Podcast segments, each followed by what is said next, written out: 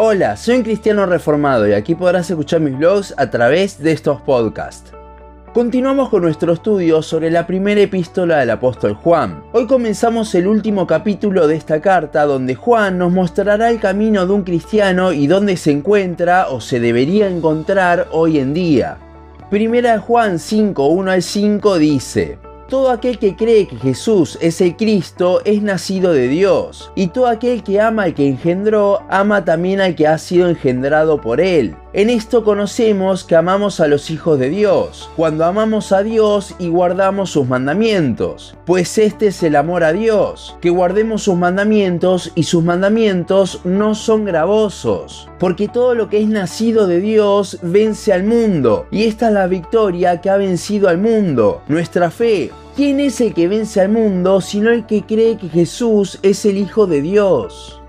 El capítulo anterior terminó diciendo en 1 Juan 4:21, y nosotros tenemos este mandamiento de él, el que ama a Dios, ame también a su hermano. Entonces este capítulo comienza hablando sobre quiénes somos ese nosotros que menciona ahí y cómo es que obedecemos a esos mandamientos. El versículo 1 nos habla de que ese nosotros se refiere a todos los que creen que Jesús es Cristo y esto tiene varias implicaciones. Aquí Juan no deja de refutar la doctrina de los gnósticos, quienes negaban que Dios pudiese haberse hecho 100% humano. Al decir que Jesús, una persona 100% humana, es Cristo, el ungido de Dios, el Mesías, está haciendo referencia a la deidad y humanidad al 100% ambas de Jesucristo. Y al creer que Jesús es Dios, también vamos a creer en su sacrificio, por lo que aquí está implícito el Evangelio. Además, la palabra creer en su original no solo nos habla de una creencia religiosa, sino de algo que es parte de nosotros, que se vive.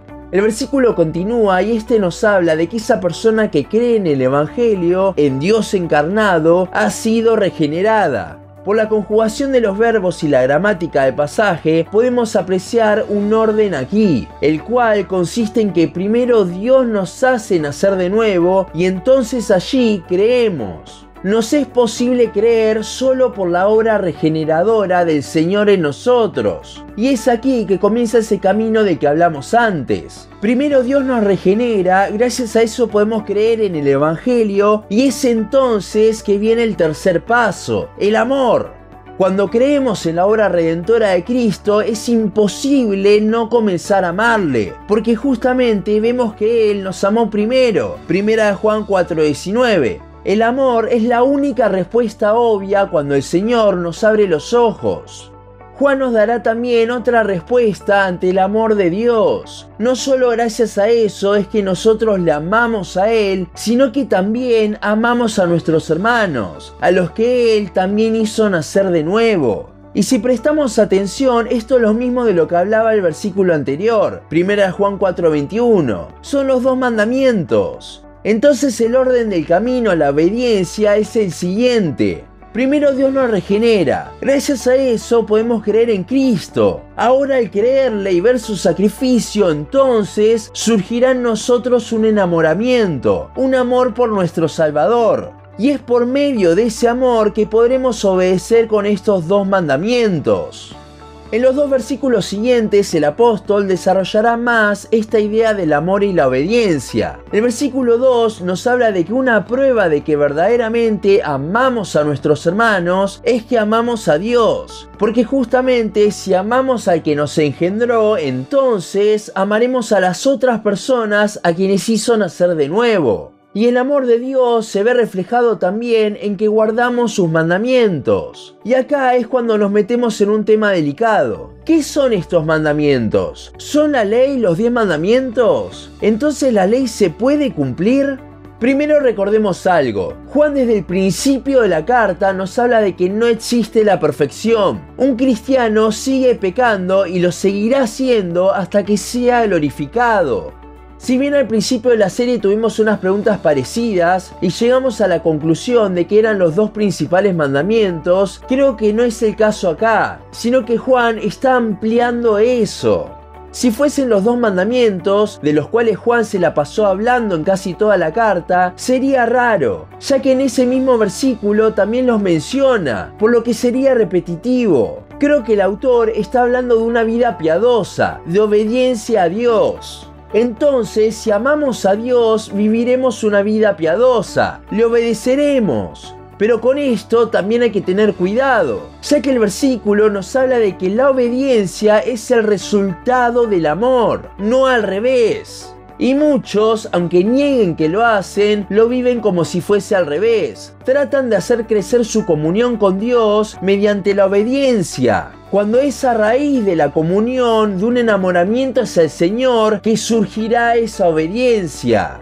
La obediencia entonces es la prueba externa del amor a Dios. Y es de esto de lo que nos habla el versículo 3. Si la obediencia no sale del amor de Dios, esta se transforma en ley, la cual nadie puede cumplir. Por ello se transforma en una carga. Cuando decimos tengo que hacer esto, sí o sí se terminará transformando en una carga. Porque, como decía al principio de la carta, no somos perfectos. En cambio, Juan nos habla de una obediencia que surge del amor, no por una obligación, no por el tengo que, sino por un querer. Ahora, no siempre vamos a querer, pero la verdadera obediencia va a surgir de cambiar nuestros afectos, no nuestro comportamiento. Es de cambiar nuestros afectos, de cambiar lo que nosotros queremos, que surgirá ese comportamiento. A través de esto es que vencemos a uno de los tres enemigos que tiene el cristiano, el mundo. La obediencia a Dios va en contra del sistema de este mundo, lo cual hace que éste esté vencido. Y es hermoso de que aun cuando esto es por medio de nuestra obediencia, Juan nos recuerda que esta victoria solo es posible porque Cristo la obtuvo primero en la cruz. Si te fijas, al final del versículo 4 se nos habla de una victoria en tiempo pasado. Esta es la cruz. El versículo 5 lo deja bien en claro que vencemos al mundo, obedecemos a Dios solo por medio del Evangelio.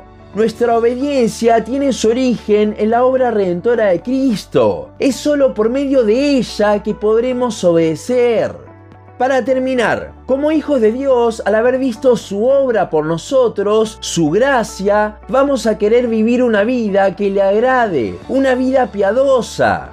Ahora, esta no vendrá por medio de obligarnos a obedecer. Al hacer eso nos estamos saltando un paso del camino del que nos habla Juan. Este paso es el amor. Si realmente tu deseo es una vida piadosa, entonces concéntrate en enamorarte más de Dios, para lo cual debemos ver una y otra vez el Evangelio, que es donde Él más se nos reveló. Esta es la única forma en la cual la obediencia hacia Dios nunca terminará siendo una carga. Si nos saltamos este paso, intentamos obedecer sin ver la cruz y enamorarnos de Él, sin que nuestros afectos cambien, entonces llegará un punto en que nos cansaremos, que no podremos sostener esa falsa vida piadosa que tendríamos.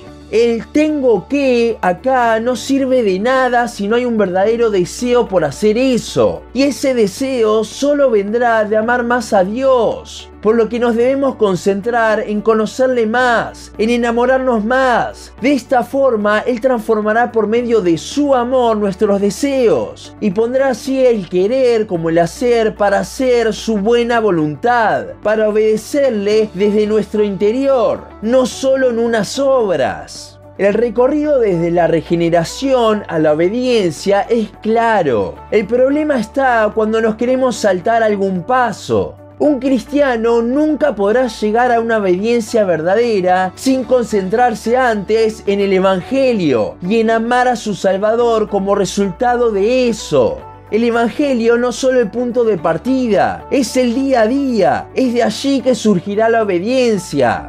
¿Qué es lo que estás haciendo? ¿Intentas obedecer en tus fuerzas? ¿O busca más de Dios para que sea Él por su amor el que transforme tu vida? Una cosa te pone una carga enorme y la otra te da descanso. Creo que no hay mejores palabras para cerrar este capítulo del podcast que las de Jesús mismo en Mateo 11:28. Venid a mí todos los que estáis trabajados y cargados, y yo os haré descansar. Recuerda, sus mandamientos no son gravosos. ¿Por qué? Porque le amamos a Él, y es de allí que surgirá nuestra vida piadosa. Hasta aquí nuestro podcast de hoy. Seguinos en Facebook, Instagram, YouTube y Spotify. En todas nos encontrás como un cristiano reformado. También seguinos en uncristianoreformado.blogspot.com para leer el resto de nuestros blogs. Nos vemos en la siguiente ocasión.